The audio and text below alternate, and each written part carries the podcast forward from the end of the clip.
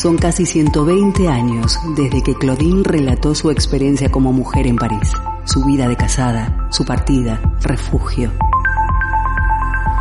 Hoy Claudine camina por las calles de Bilbao, respira, siente, se emociona y observa qué ha sucedido con las mujeres contemporáneas, sus luchas, reivindicaciones, derechos y su sexualidad. Hoy Claudine llega a Bilbao.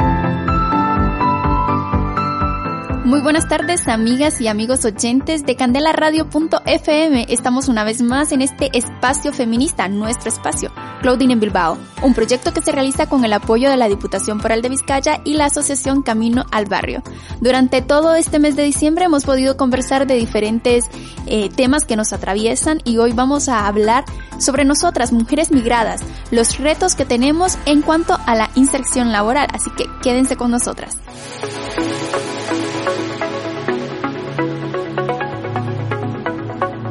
De espacio en espacio, de calle en calle, de realidad en realidad. Claudine se sensibiliza con las mujeres de hoy, toma nota, todo lo escribe en su diario. Hoy abrimos una de las páginas de estas memorias para hablar de... Su canción se convirtió en un himno feminista este 2020 y hoy conoceremos su historia. Ella es Vivir Quintana. En nuestra primera parte vamos a hablar de mujeres cualificadas, el racismo institucional como primera barrera en la inserción laboral y escucharemos la historia de dos compañeras, una de origen de Cuba y la otra de Nicaragua que nos compartirán sus vivencias. Y en el segundo bloque seguiremos compartiendo más historias. Esta vez dos compañeras nos van a conversar de las luchas que han tenido y los retos para poder acceder a ese espacio laboral en el que se encuentran actualmente las mujeres somos la mitad de cada pueblo. A cada minuto de cada semana nos roban amigas, nos matan hermanas, destrozan sus cuerpos, los desaparecen. No olvides sus nombres, por favor. Nombres que Vivir Quintana recuerda a través de su música. Su voz y su melodía expresan la rabia por los femicidios cometidos en México, por la prensa amarillista y por el Estado que se cruza de brazos ante los gritos de todas estas mujeres. Cantamos sin miedo, pedimos justicia, gritamos por cada desaparecida, que resuene fuerte, nos queremos vivas, que caiga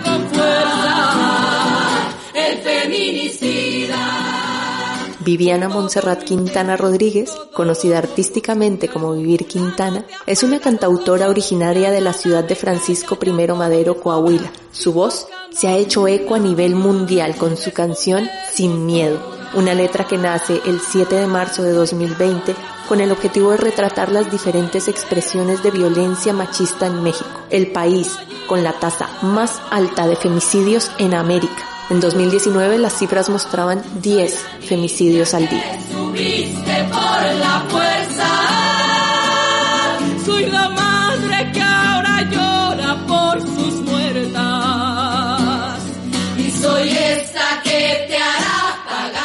Viviana empezó a tocar la guitarra a los 12 años en un parque de su comunidad natal. Un carpintero le enseñó los primeros acordes. A los 17 años se trasladó a la ciudad de Saltillo, Coahuila, para estudiar en la Escuela Superior de Música. Además, cursó la licenciatura en español en la Escuela Normal Superior del Estado de Coahuila.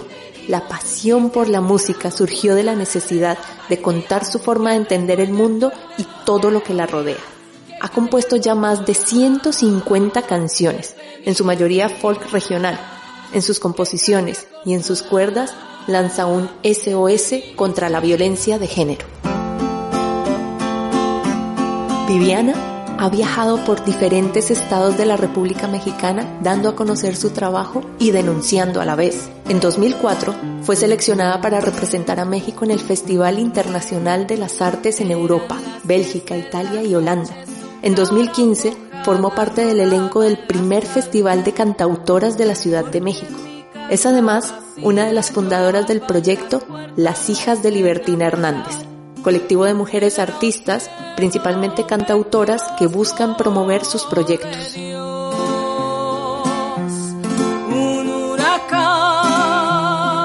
Uno de los proyectos de Vivir Quintana se titula Rosita Alvirez Mate a Hipólito, aprobado en el programa de estímulo a la creación y desarrollo artístico de Coahuila, unos corridos que cuentan la historia de Marisol, una mujer de 52 años del estado de Nayarit que asesinó a su esposo luego de sufrir durante mucho tiempo violencia de género. Marisol confesó que no sentía remordimiento sino liberación, algo que sorprendió a la audiencia, pues esperaban encontrarse a una mujer llorando y sufriendo.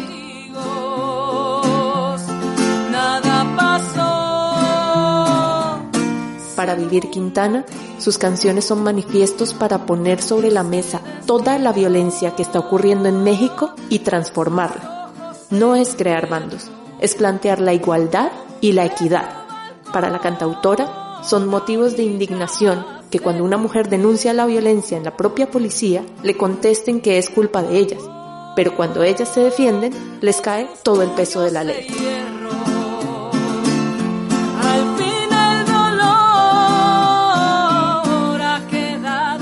Para escribir sus canciones, Vivir Quintana escucha las historias de las mujeres, historias que la indignan y que la han motivado a usar sus voces y sus cuerdas para exigir. ¡Justicia! ¡Justicia! ¡Justicia!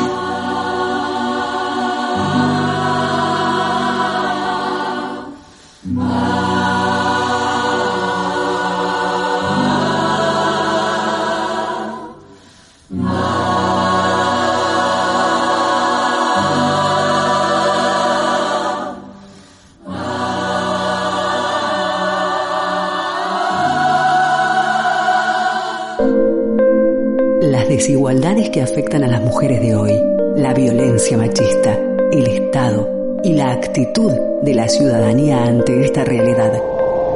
Claudine suspira, reflexiona, dice...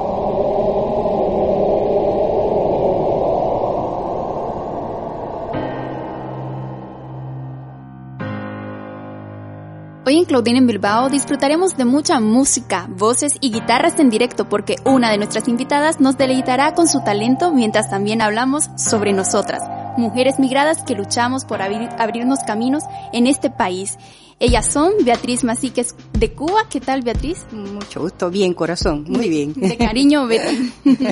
y también me acompaña Freidel Silva de Nicaragua. Buenas tardes, Freidel. Eh, buenas tardes, eh, muchas gracias por invitarme y darme este espacio que espero que pueda ayudar a algunas personas que nos estén escuchando para pues de motivación con nuestras historias. Yo, yo quería, decía antes de iniciar el programa, empezar el programa con un cafecito, pero de momento no pudimos encontrar. Así que nos acompañaremos en el programa con un poco de agua y dejaremos el café para, para más tarde. Y vamos a empezar disfrutando de la música de, Beatriz. Beatriz, ¿qué nos vas a cantar? Bueno, mira, esta canción es eh, una canción de, que, tiene el lenguaje quechua, un poco para ambientarnos, ¿no? En que somos latinos y, y tiene de la historia de un cazador que se le ha perdido su paloma. A mi palomita se llama. Oh, me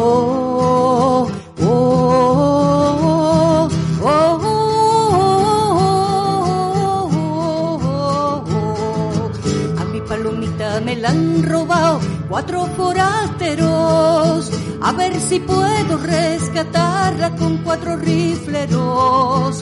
A mi palomita me la han robado cuatro forasteros. A ver si puedo rescatarla con cuatro rifleros.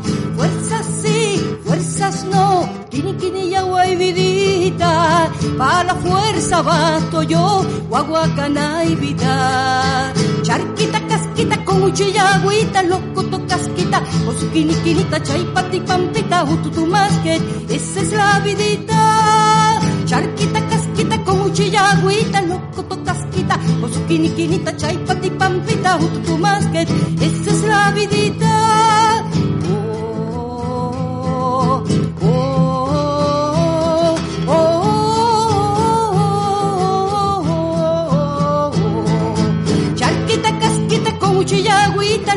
tu casquita, con su quiniquinita, chaipati, pampita, ututu más que. Esa es la vidita, esa es la vidita, esa es la vidita. Muy bien, una canción muy bonita. ¿Te ha gustado mucho, Freider? Sí, es una, una canción con bastantes sentimientos, nos hace viajar, nos hace trasladarnos a nuestros países de, de orígenes, ¿no? Al final eh, somos mujeres migradas y esos recuerdos nos traen muchas historias, ¿no? Que sí, que sí. Es que somos parte de este mundo, ¿no? Pero eh, la vida nos ha obligado a hacer movimientos que quizás en, otros momentos no hubiéramos realizado, pero la vida te va poniendo eso, circunstancias y, y variantes que hay que asumir situaciones que para cada persona tiene un significado distinto. ¿Qué ha significado para, para ustedes ser mujer migrante? En tu caso, Betty, viniendo desde Cuba, ¿qué ha significado para ti? A ver, eh, yo pude eh, venir para acá porque mis abuelos eran españoles, eran gallegos, y pude hacer la nacionalidad en su momento en Cuba. Y bueno, una vez que terminé mis, mis 33 años de trabajo como médico veterinario, eh, decidí que quería para mí y para mis hijos un futuro mejor una vida más próspera, con oportunidades. Y por eso decidí, bueno, pues eso, emprender el camino y, ponerme a la disposición de la vida. Sin miedo, dejando todo, todo, eh, todos esos temores, a ver, olvidando los temores y poniéndole pecho a, a la realidad.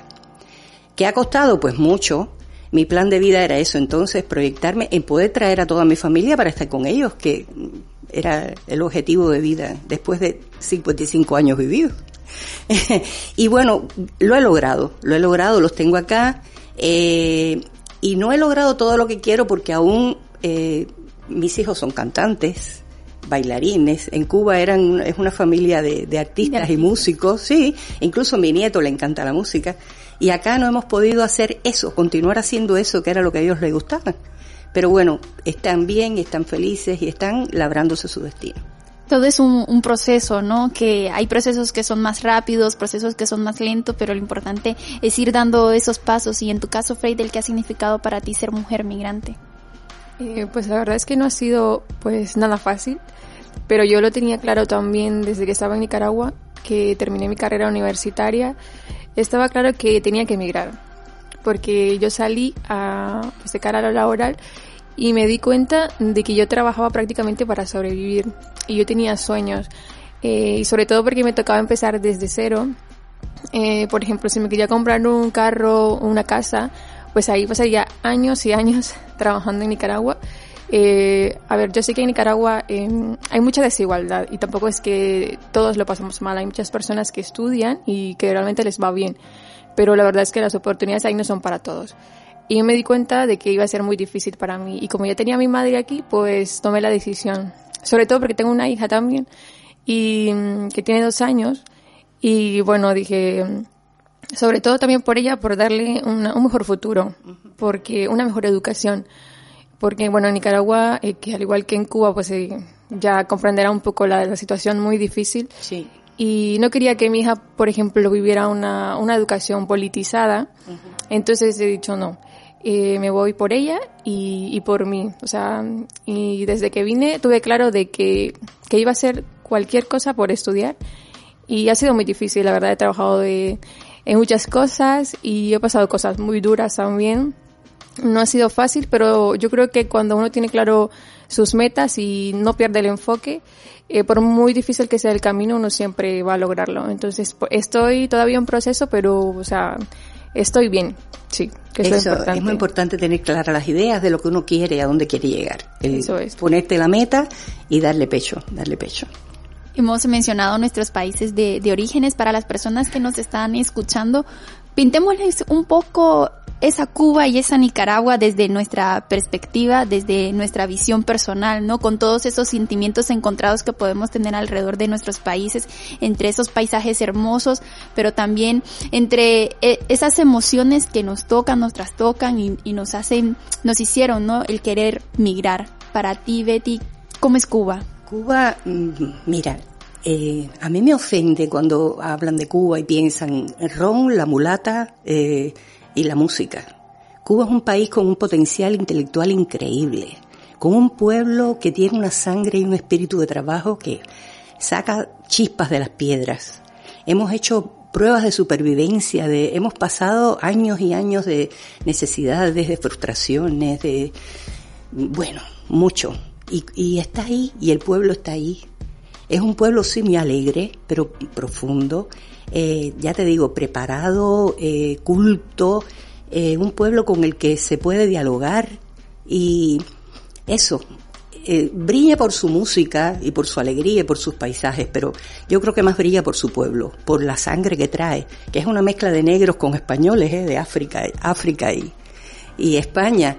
Y ha dado un híbrido genial. No porque sea cubana, discúlpenme, pero eh, es maravilloso. Cuba es maravillosa. Sí. Y en tu caso, Frey del Pintanos es a Nicaragua. Eh, bueno, la verdad es que Nicaragua es un país eh, precioso. Yo la verdad es que le echo muchísimo de menos. Eh, dejando a un lado la política, que es lo que nos ha manchado, o sea, en general, pero Nicaragua es, es un país que si yo creo que desde el principio se hubiese sabido manejar todos sus recursos, o sea, sería un país súper genial, porque sobre todo a los turistas les encanta Nicaragua. Ah, bueno, años anteriores eran miles y miles creo de turistas que llegaban eh, cada año porque tienen un atractivo, o sea, los paisajes y todo, y la gente, o sea, es tan solidaria, hospitalaria, sobre todo con los extranjeros que llegan, eh, son, o sea, gente muy amable. Eh, yo sé que también tiene la parte negativa, pero yo siempre prefiero realzar lo bueno también. Aunque claro, a veces hay que ser realistas, pero dentro de lo bueno, yo creo que la gente es genial y también, o sea, como país somos también muy unidos países preciosos que, que, lastimosamente están pasando por una crisis política partidaria muy fuerte, ¿no? Que, que ha aumentado las desigualdades en nuestros países, que ha empobrecido aún más nuestros países y por eso mm, cientos, cientos y miles de personas están tratando de huir de sus propias tierras para, para buscarse una, una vida mejor, ¿no? ¿Cómo ha sido la acogida acá en Euskadi desde, desde que han venido? Betty, tú veniste hace cinco años, ¿no? Sí, cinco años. Eh, a ver, yo tenía mi familia, ¿no? Como digo yo, mis, mis antecesores, pues un primo, a ver, mi abuelo eh, emigró para Cuba junto con un hermano. Ese hermano estuvo en Cuba un tiempo y regresó para acá. Y acá tuvo su hija y su nieto. Y ese nieto y yo coincidimos. Mira tú si la vida es un pañuelo. Entonces ese primo, primo segundo, tercero mío, pues me ha ayudado, eh, me ha dado la vida. Fue quien me recibió aquí, quien me ha dado el apoyo. A ver, que no me he sentido tan sola, a pesar de la soledad, porque bueno, ya te digo que he traído a la familia a poquito. Pero he tenido sí, y he tenido muy buenos amigos. Acá, eh, Euskadi es una tierra muy bonita. Eh, quizás no sean la forma de ser de, los vascos, pues eh, son como son, ellos son más recogidos, nosotros somos más abiertos, más espontáneos, más de, darnos, ellos son más cerrados. Por eso nos ha costado un poco, me ha costado un poco más quizás entrar, pero a la larga sí, he logrado eh, entrar en el sistema, digo yo. y en tu caso, Freidel. Eh, pues la verdad es que yo me, yo tengo una buena sensación. Yo sé que también me he topado con personas que igual o con alguna situación que le ha pasado mal, pero yo siempre prefiero dejar lo positivo y en general a mí me parece que, o sea, a mí también me gusta mucho Euskadi y creo que su gente a mí, a mí me han acogido muy bien. Sí. Me, me he integrado bien. Em, y desde el principio me he topado con muy buenas personas que me han ayudado. Sí. Resulta que nuestra principal preocupación al llegar a Euskadi es conseguir trabajo, ¿no?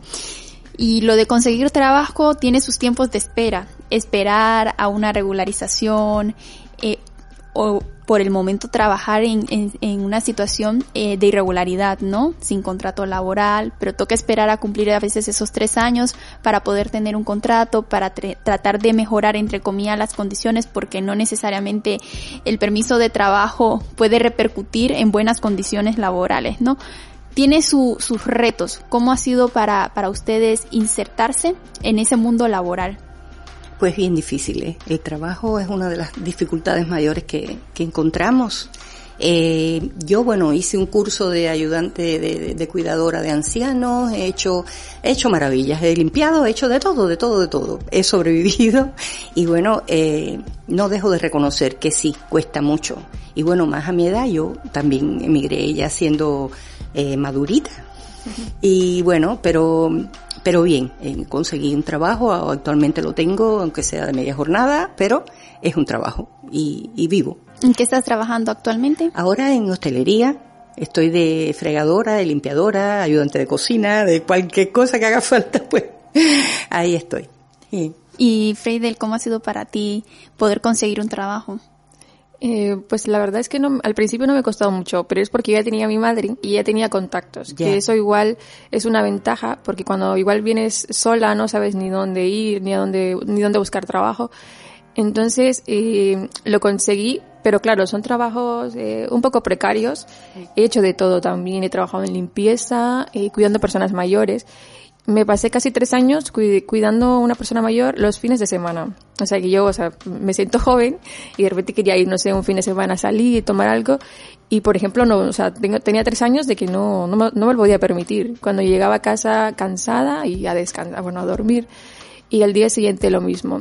Y, y al final, solo por, para sobrevivir. O sea, muy poco dinero. Y bueno, actualmente no estoy trabajando porque me he puesto a estudiar. Pero claro, parte de lo que he trabajado fue para ahorrar un poco para, para hacer lo que estoy haciendo. Pero sí, en ese, en ese aspecto ha sido muy difícil el trabajo.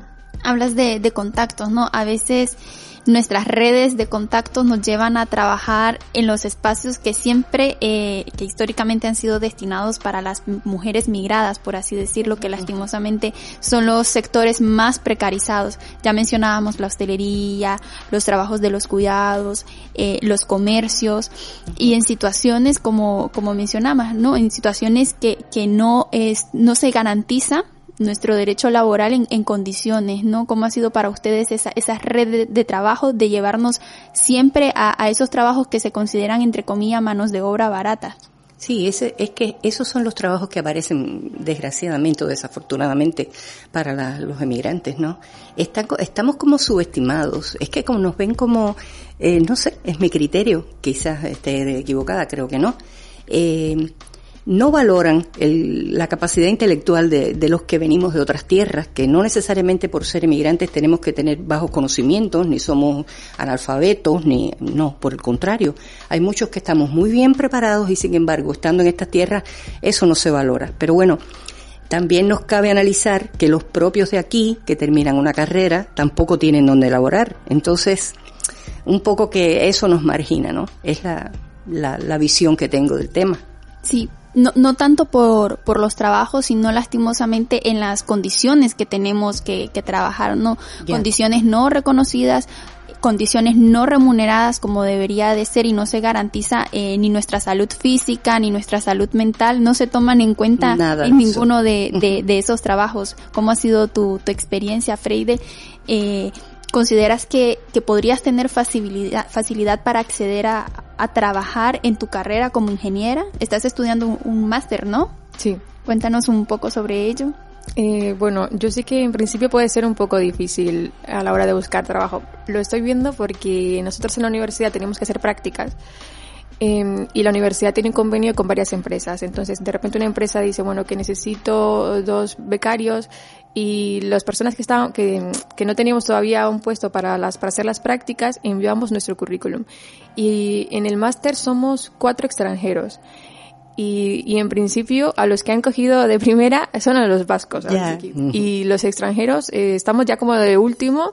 Y si va, por ejemplo, alguien de aquí y, y un extranjero, siempre cogen a, o sea, a la persona que, que es de aquí. Entonces digo, ahí pues también se nota de que igual al, al, momento de buscarte un trabajo ya, aunque sea de tu carrera, puede ser un poco difícil, porque siempre van a preferir eh, pues a una persona de aquí. Yeah.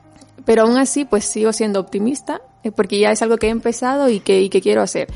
Eh, y bueno, nada, ser optimista y esperar que sí tenga una oportunidad, pero sí que es difícil. Claro, porque cargamos con, con un currículum invisible y se ve más, se valora más ese currículum invisible que, que el currículum visible no de todas nuestras habilidades, nuestras cualificaciones, de todo el conocimiento que traemos eh, y, y, a ese currículum invisible yo lo llamo no específicamente esa etiqueta de mujer migrada, ¿no?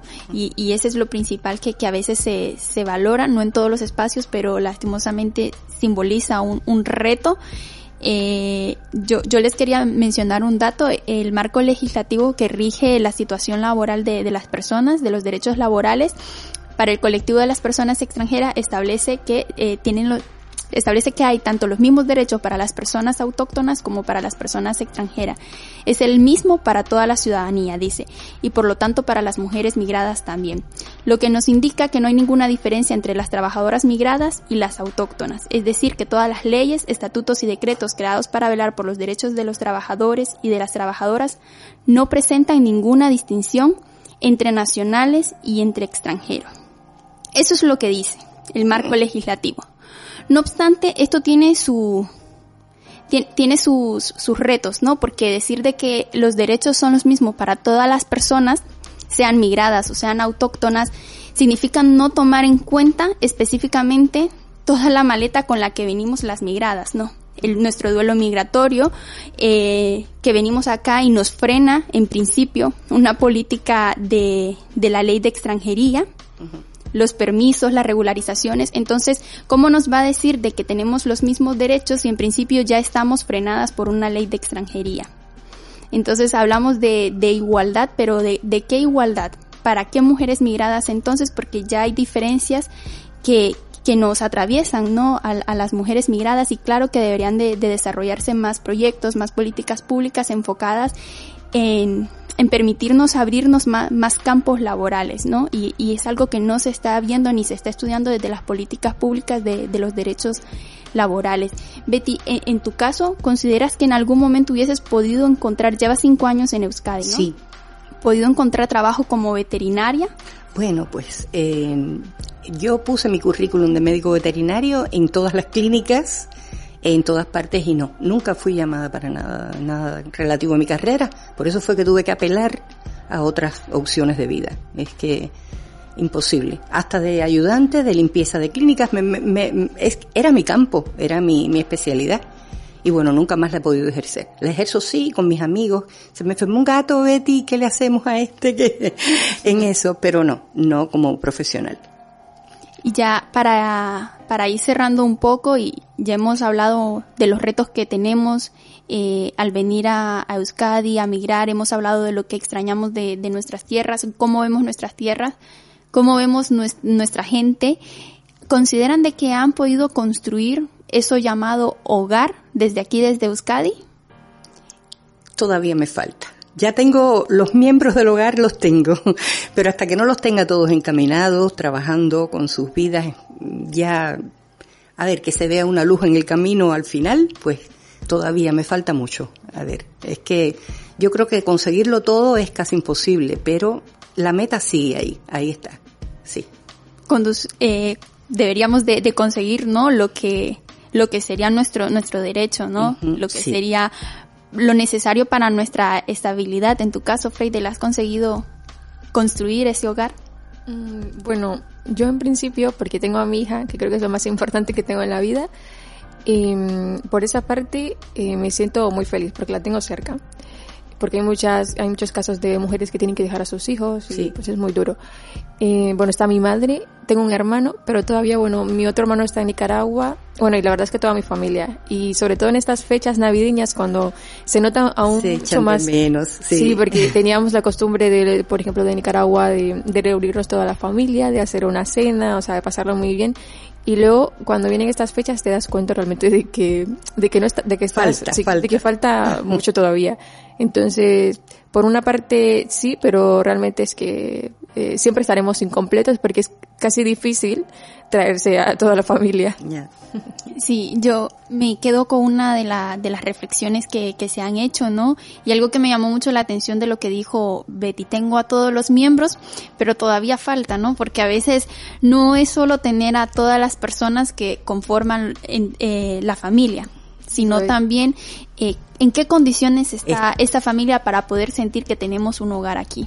Eso. ¿Qué, ¿Qué, estabilidad tenemos aquí para considerar que sí tenemos un hogar más allá de, de tener eh, un piso que podamos o no alquilar, pues porque con todo esto de la pandemia las cosas igual nos pudieron haber sobrepasado, pero que, que lo de construirse un hogar en una, en una tierra eh, diferente tiene muchísimos retos, muchísimas implicaciones y va más allá que tener a esos miembros cerca. Pero bueno, antes de nos vamos a despedir con una canción que nos va a cantar Betty, pero Freidel, te quiero dar muchas gracias por, por haber participado en este espacio. A vos, realmente. Me ha gustado muchísimo. gracias. y Betty también. Mm, pues sí, un placer ¿eh? haber estado con ustedes aquí, compartir. Sí. Sí, me ha gustado mucho esta, estas charlas que, que igual son charlas comunes, ¿no? Que la que las tenés de camino al metro, caminando, en una cafetería, pero qué bueno hacer parte de, de esta conversación a todas las personas que, que nos están escuchando y que ojalá que también para sí mismas y para sí mismos dialoguen sobre lo que hemos estado conversando y, nos pongamos a pensar sobre esto, ¿no? Sobre nuestras historias como, como mujeres migradas. Betty, ¿con qué canción nos vas a despedir? Bueno, pues mira, me parece que para todo en la vida hace falta estar unidos y esta canción un poco que llama a eso, a unirnos, a apoyarnos. Eh, Nicolás Guillén es un escritor cubano que la hizo y en su momento Ana Belén la musicalizó para hacer esta muralla. Tráiganme todas las manos, tráiganme todas las manos, los negros sus manos negras, los blancos sus blancas manos una muralla que vaya desde las playas del monte, desde las playas del monte, desde el monte hasta la playa, allá por el horizonte. Esto nos recuerda a la tierra, ¿eh? Dum dum, ¿quién es? La paloma y el laurel, abre la muralla Dum dum, ¿quién es? El sable del coronel, cierra la muralla. Al corazón del amigo, abre la muralla al veneno y al puñal. Cierra la muralla al mirlo y la hierba buena, abre la muralla al diente de la serpiente. Cierra la muralla al ruiseñor en la flor.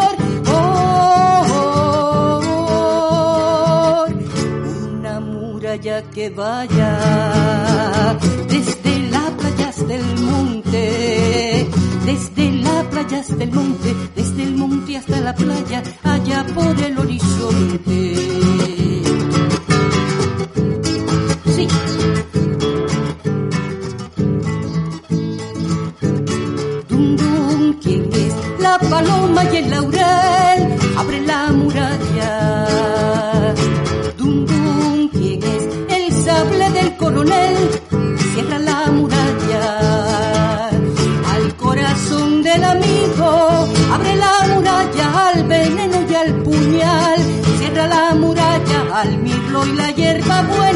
Abre la muralla al diente de la serpiente.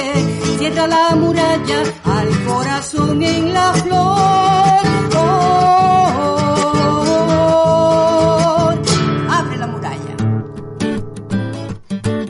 Somos parte del cambio. Es imprescindible tomar conciencia de nuestro papel en este presente vital. Debatir, hablar, no estar de acuerdo. Hoy Claudine dialoga con...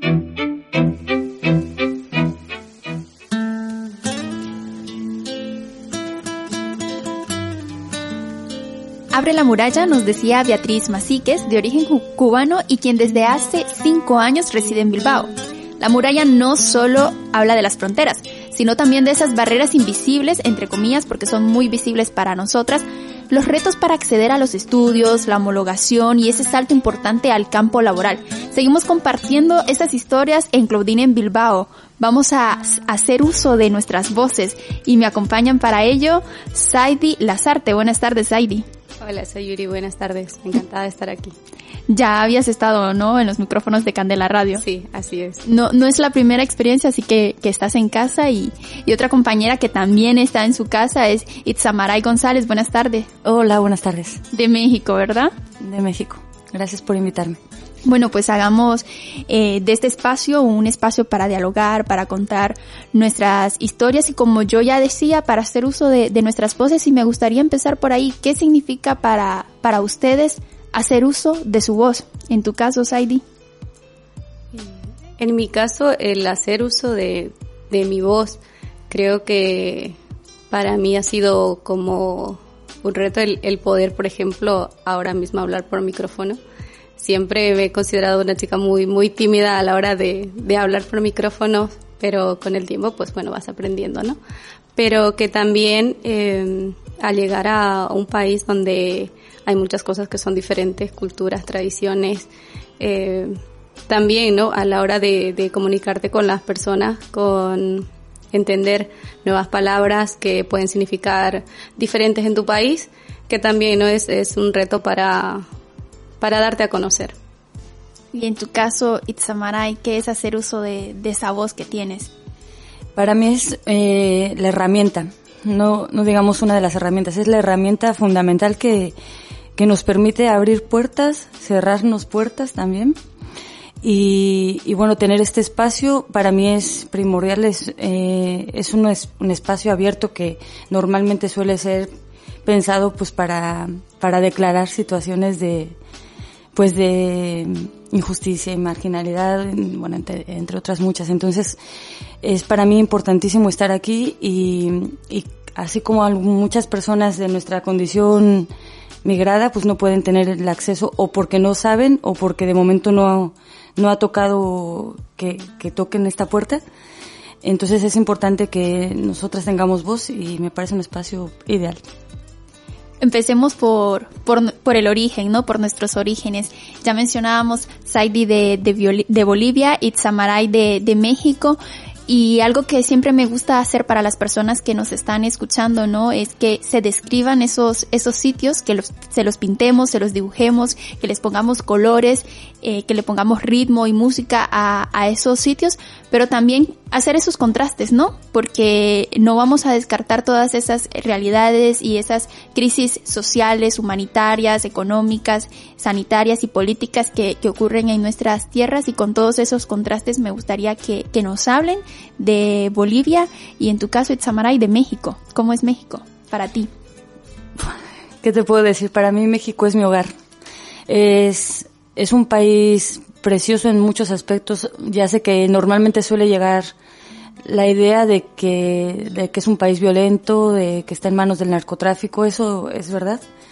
Eh, pero no es, no es todo lo que es México. O sea, México también tiene un montón de, de lugares maravillosos, tiene ríos, tiene montañas, tiene la Huasteca Potosina, que es un lugar paradisiaco y de la que muy poco se sabe aquí. Aquí en realidad nada más se sabe de la Ribera Maya de, de Cancún, pero México, eh, o sea, donde justo donde yo vivo es un lugar de géiseres, de volcanes, de, de desierto también, entonces ese, ese, ese contraste fenomenal, que estás a 10 minutos de un geyser, de un volcán, y a, y a 10 minutos de un río y una selva prácticamente, y otros 10 minutos estás en, en el desierto. Entonces, yo en ese sentido vivo en un lugar, pues estratégico, en el que puedo acceder a todos estos ecosistemas así, casi inmediatamente. Y en tu caso, Saidi, esa Bolivia de la que vienes.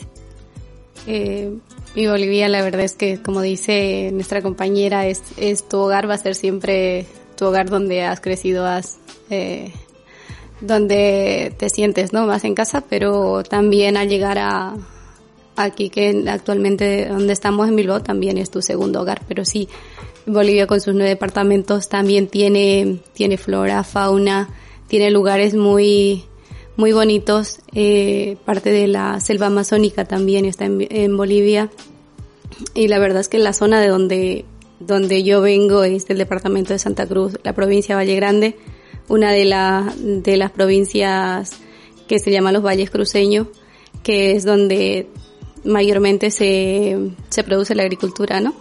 Y la verdad es que aquí cuando suelo tener la oportunidad de ir a ver lo, lo que es la zona donde se siembran las papas o el maíz, no sé, te recuerda mucho el, el olor, ¿no? Del campo, de, de esa tranquilidad que tenías en el campo cuando eras niña.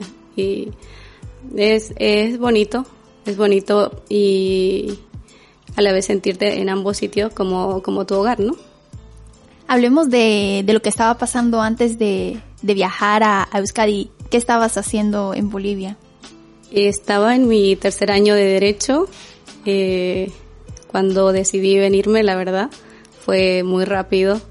y tuve que dejar eso la, la carrera y, y venirme pues y ya sabes que al tomar esa decisión de dejar tu país tienes un cambio totalmente drástico, ¿no? Al, al saber de que allí donde vas no sabes si vas a poder seguir con tu, con tu carrera o con tu profesión porque vas a lo desconocido, aunque tengas amigos o familiares que puede que lo hayan logrado, hayan seguido su misma trayectoria, pero, pero para uno pues es algo incierto, ¿no? Y en tu caso, Itzamaray, ¿qué estabas haciendo en México? En mi caso, eh, tuve la suerte de, antes de terminar la carrera, trabajar como director en un centro de día para, pues para personas indígenas en su totalidad. Entonces, eh, hablaba más el idioma náhuatl en mi país que aquí. Hablaba los dos, pero un poquito más el, el náhuatl. Y, y ese, ese era mi, mi trabajo con grandes a, aportes, ¿no? No solo profesional, sino también de, de forma personal por toda la los enriquecimientos que tiene la, Sí. la experiencia, ¿no? Sí, un trabajo maravilloso. O sea, en, en lo que lo que tú comentas, en lo personal, eh, un trabajo que podía entrelazar mi ideología, mis sentires políticos, eh, personales, con un trabajo es eso es me- para mí es algo maravilloso, porque al, al final estás trabajando pero no trabajas. Es es un gusto ir al trabajo, pues. ¿Y por qué dar entonces ese, ese salto a, a este proceso migratorio? Bueno, ahí fue una cosa personal porque tuve la oportunidad antes de terminar la carrera de viajar a- aquí al País Vasco y, y en ese viaje pasó una cosa que me enamoré de un chico vasco. Entonces eh, volví a México a terminar la carrera, a seguir trabajando, pero después hubo que tomar una decisión o vivir en, en Vizcaya o vivir en México. Entonces al final ese fue el motivo por qué estoy aquí. Y ahora aquí estás en, en Euskadi, ¿no? Sí, en- en Euskadi. compartiendo todos esos conocimientos que ya traías desde, desde México. Saidi, en tu caso, ¿por qué te motivaste a, o qué te impulsó a, a, dejar Bolivia y venir a Euskadi? Bueno, la verdad es que mi situación yo creo que representa a muchas, a muchas chicas que en su día pues no tienes, no, no tienes mucho conocimiento, ¿no? En parte de tu inocencia pues yo estaba, me encontraba embarazada de cinco meses y estaba sola porque pues es el padre de mi hijo no quería tener al niño y yo no me sentía capaz de tomar otra decisión. Entonces tenía a mis hermanas aquí y también tenía un hermano en Londres. Y entonces claro ellos me decían no es que no puedes estar sola allí con un niño y tal entonces lo mejor es que que me venga no y en dos semanas fue tomar la decisión para venirme. Y la verdad es que creo que es una de las mejores decisiones que he podido tomar todas las, las personas, todas las mujeres traemos una maleta visible, ¿no? Que, que es esa maleta con la ropa que tú decides traer o con la que decides dejar. Yo, yo en mi caso, de forma personal, decidí dejar mucha ropa porque quería traerme mi vestido, el traje típico de mi país y claro, es súper grueso, es hermoso y entonces prácticamente solo me cabía el, el, el vestido y dije no importa, me llevo mi vestido, no sé para qué lo voy a usar allá, pero me lo, me lo llevo porque yo quiero, quiero llevármelo porque siempre me, me ha gustado bailar. Pero además de esa, de esa maleta visible, traemos con una, una maleta invisible, ¿no?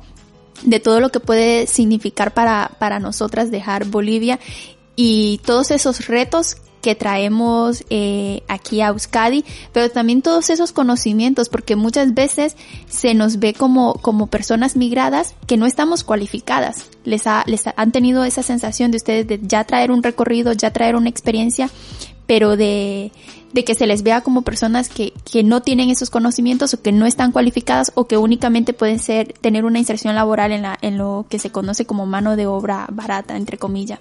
¿Tú has tenido alguna experiencia similar, Itzamaray? Sí, sí, desde el momento en que vine a Euskadi, esa fue la sensación. Eh, a veces cuando, cuando se viaja de, o sea, en mi caso de Latinoamérica a Europa, hay una idea romantizada de lo que es Europa, de, pues de que es un país abierto, de que va a haber oportunidades, aperturas, y eso, eso para mí fue el primer contraste, el primer choque que tuve, porque para empezar mi carrera, que es una carrera que es mm, para mí bonita y que me costó muchísimo trabajo, mucho esfuerzo. ¿Cuál es tu carrera, por cierto? En México estudié pedagogía. Entonces, eh, al momento de venir aquí resultaba que mis estudios no valían nada. Eh, el proceso de homologación tardaba de entre 3 a 4 años y efectivamente es lo que tardó. Bueno, tardó un poquito más. Y entonces lo que, lo que pensé, dije, pues yo necesito trabajar. Y también la idea que nadie me la dijo, pero que en el aire flotaba era como que mi carrera no me iba a servir, igualmente aunque me la convalidasen. Entonces decidí meterme a la universidad en el País Vasco, que fue todo un, reto. Fue todo un reto porque, claro, tuve que empezar a convalidar asignaturas una a una, con cada profesor, tener una negociación de lo que ellos iban a dar y de lo que yo ya traía. Evidentemente, mi currículum va a parecer un poco inflado, pero es que la verdad es que era muchísimo más amplio de lo que, de lo que me ofrecía la universidad aquí. Entonces, en ese aspecto tuve que defender los estudios que ya traía eh, negociarlos. Y así fue como estudié otra carrera, que, que para mí es una algo insólito desde, desde mi condición de cómo me he criado, que vengo de una familia muy humilde, eh, pisar una universidad en el País Vasco es así como algo inaudito. O sea, mi presencia en, en la universidad era inaudita. Y en tu caso, Saidi, ¿cómo ha sido esa experiencia de, de demostrar todo ese conocimiento que ya traías, estabas en tercer año de, de, la universidad y no únicamente esos conocimientos que se adquieren en la academia o en las aulas de clase, no, Esa, ese conocimiento que adquirimos en nuestro día a día e incluso eh, en todo el proceso de migratorio, porque es una ruta en la que vas adquiriendo también mucha, mucha experiencia. ¿Cómo ha sido tu caso? Sí, en, en mi caso la verdad sí que yo cuando llegué estuve viendo más o menos para ver y continuar mi carrera, pero como dice la compañera es es muy muy difícil para que te, uy, perdón, para que te convaliden la voy a coger un poquito de agua. Sí. No, que sí que tiene tiene sus retos la, la homologación, ¿no? Intentaste en, en algún momento eh, ver cuáles eran la, las ofertas que te, que te hacía la universidad en cuanto a derecho para poder culminar la carrera.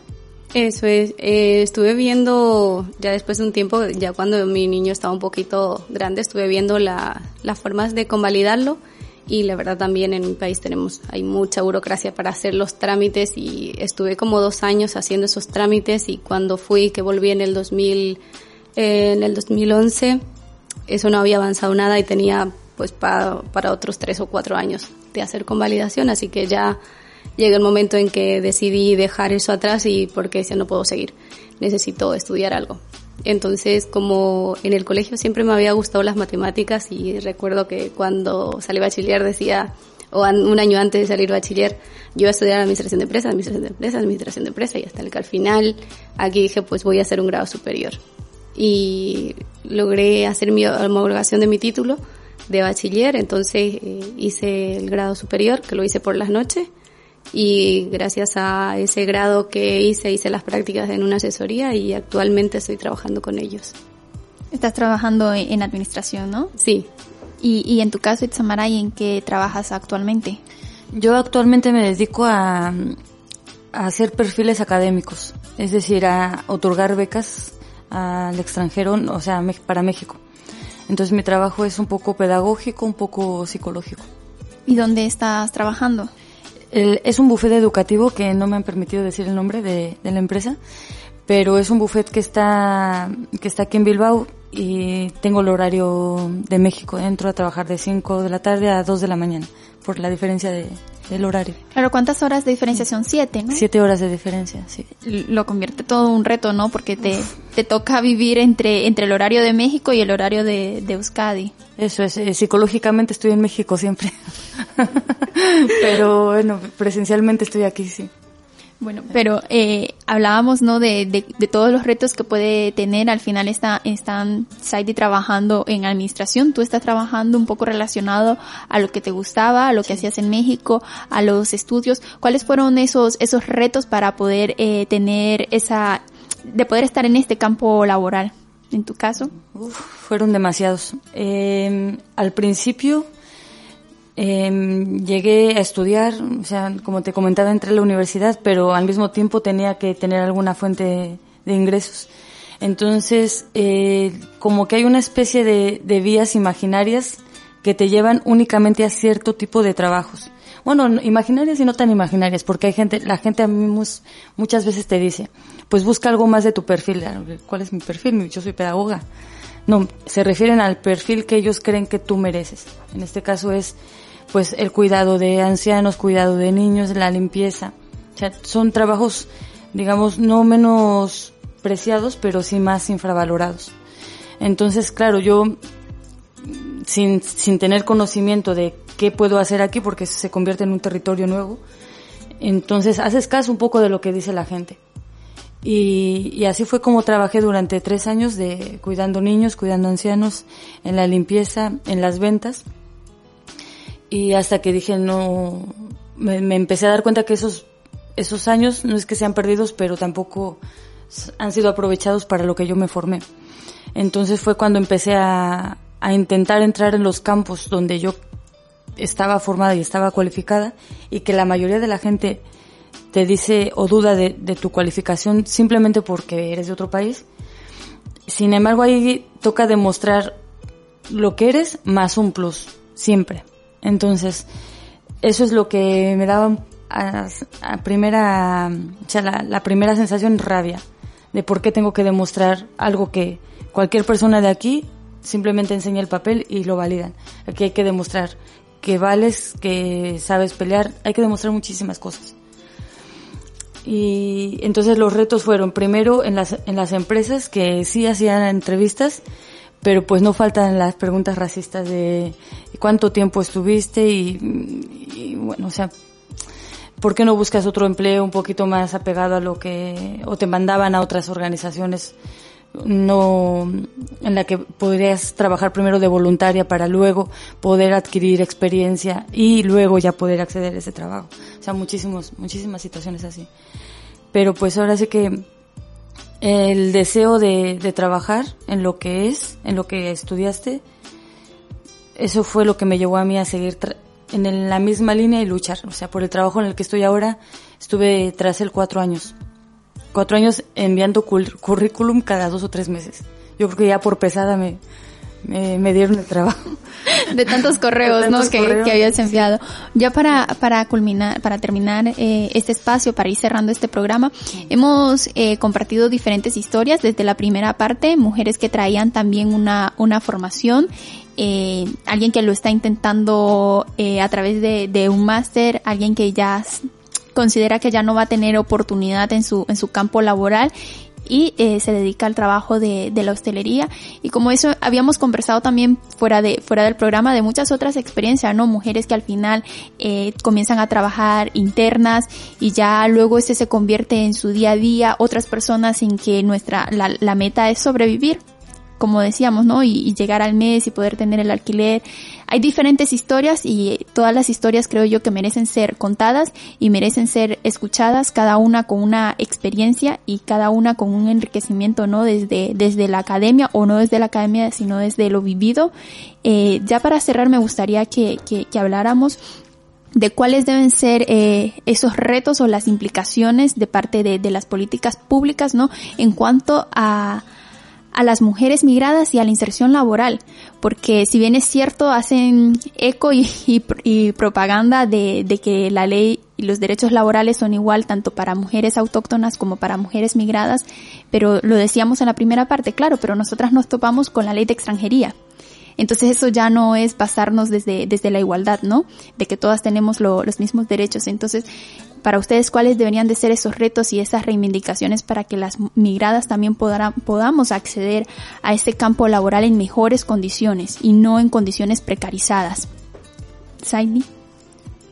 Sí, eh, es como, como dice Sayuri que que claro ponen las en la en las leyes que somos iguales pero no no es una igualdad, no es una igualdad relativa con nosotras las mujeres migrantes. Tenemos, creo que muchos, sobre todo tabús para acceder a puestos laborales, que es donde, y también en el salario, ¿no? Que, que igual, eh, porque eres latina porque eres de otro país, no solamente latina, el sueldo no va a ser el mismo que, que una mujer autóctona o que la, aunque tengas trabajando muchos años y, y la otra persona autóctona lleve el mismo tiempo, el sueldo no va a ser el mismo. Entonces, yo creo que ahí en las condiciones también de, eh, de las mujeres eh, migrantes también tiene que mejorar muchísimo porque no, no tienen las mismas condiciones, los, permisos de trabajo eh, no son no son los mismos que para una mujer autónoma auto, autóctona perdón. Y creo que son en dos en dos puntos en donde también se tiene que, que trabajar mucho las políticas de, de bueno no solo de aquí de, de Vizcaya sino del resto de, Europa. Y revisar sobre todo eh, los trabajos no en, en, los que está la mayoría de las mujeres migradas que los mencionamos no en su mayoría están en, lo, en los trabajos de los cuidados y, y no solo es que estén precarizados es que están completamente invisibilizados y así están también las condiciones en las que ellas se, se desempeñan.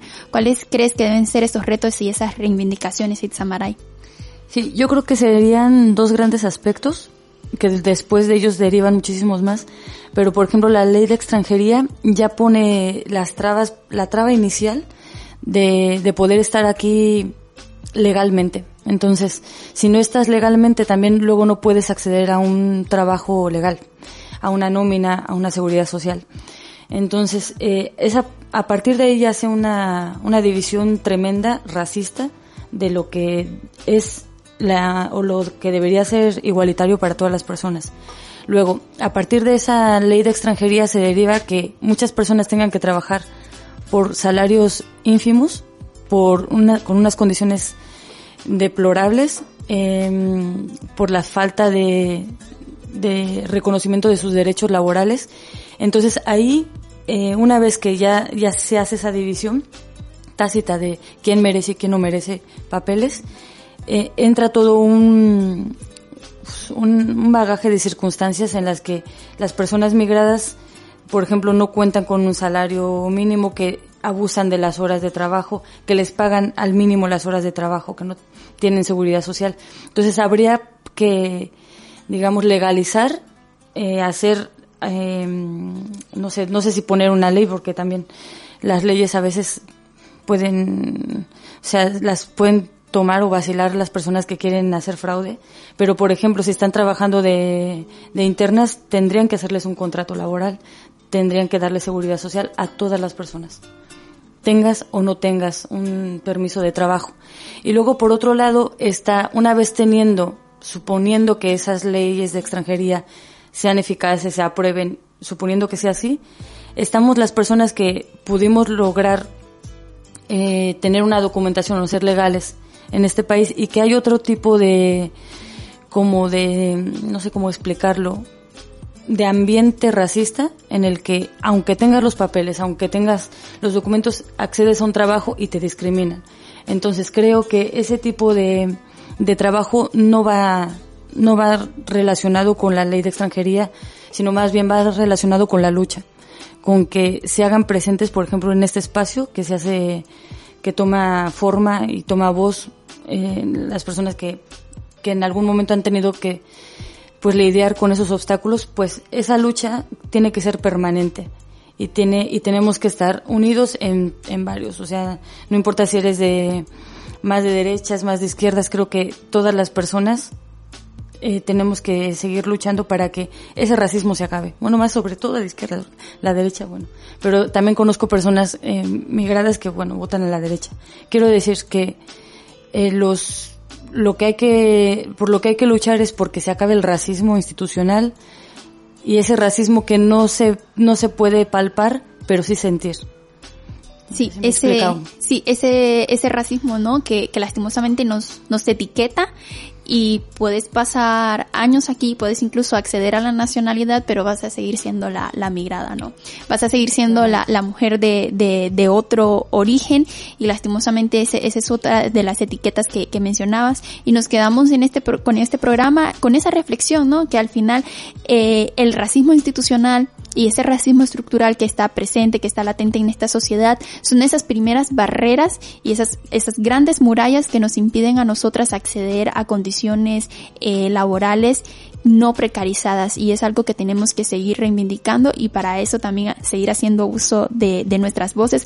Saidi, muchas gracias por compartir la tuya en este programa. A ti, muchas gracias por invitarme, encantada. Itzamaray, ha sido un placer contar contigo también. Muchas gracias. Y hablando de voces, nos despedimos con la de Marta Gómez, una artista colombiana que llena su música de carga política, social y poética. Escuchemos un tema dedicado a todas las personas que hemos salido en busca de tierra, tan solo tierra.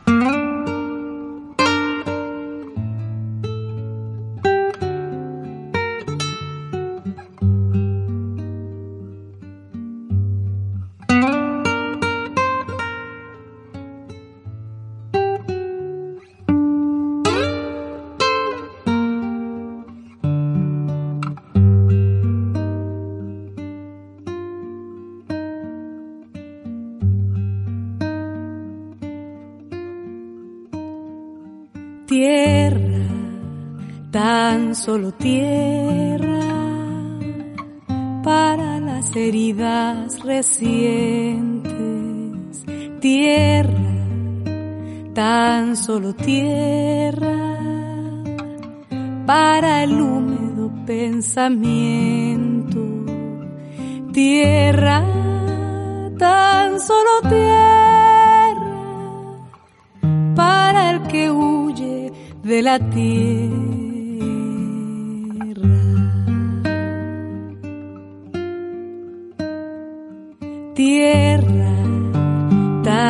Solo tierra, tierra desnuda y alegre.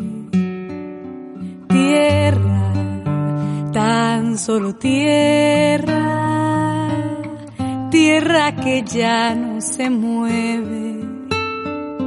Tierra,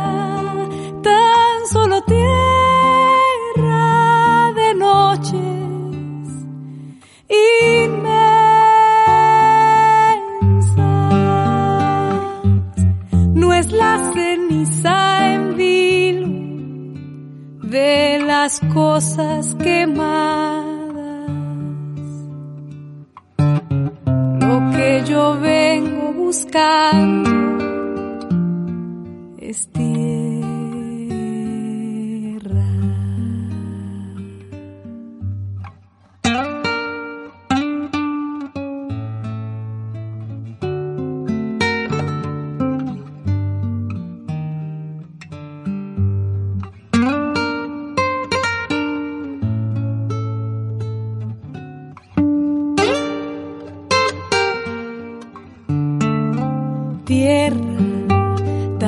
Solo tierra,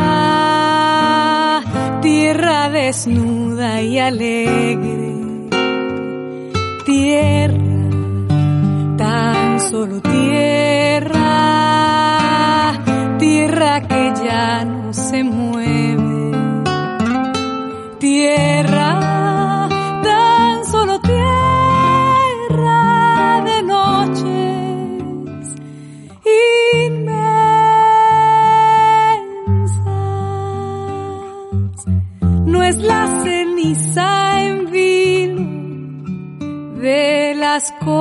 Cosas quemadas.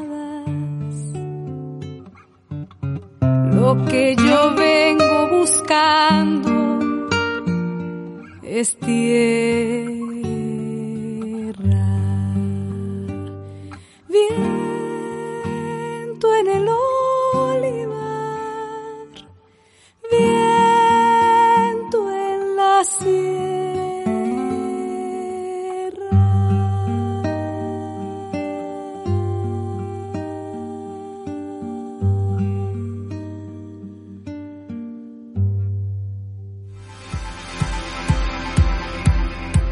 El camino, hechas las reflexiones, escritas en su diario.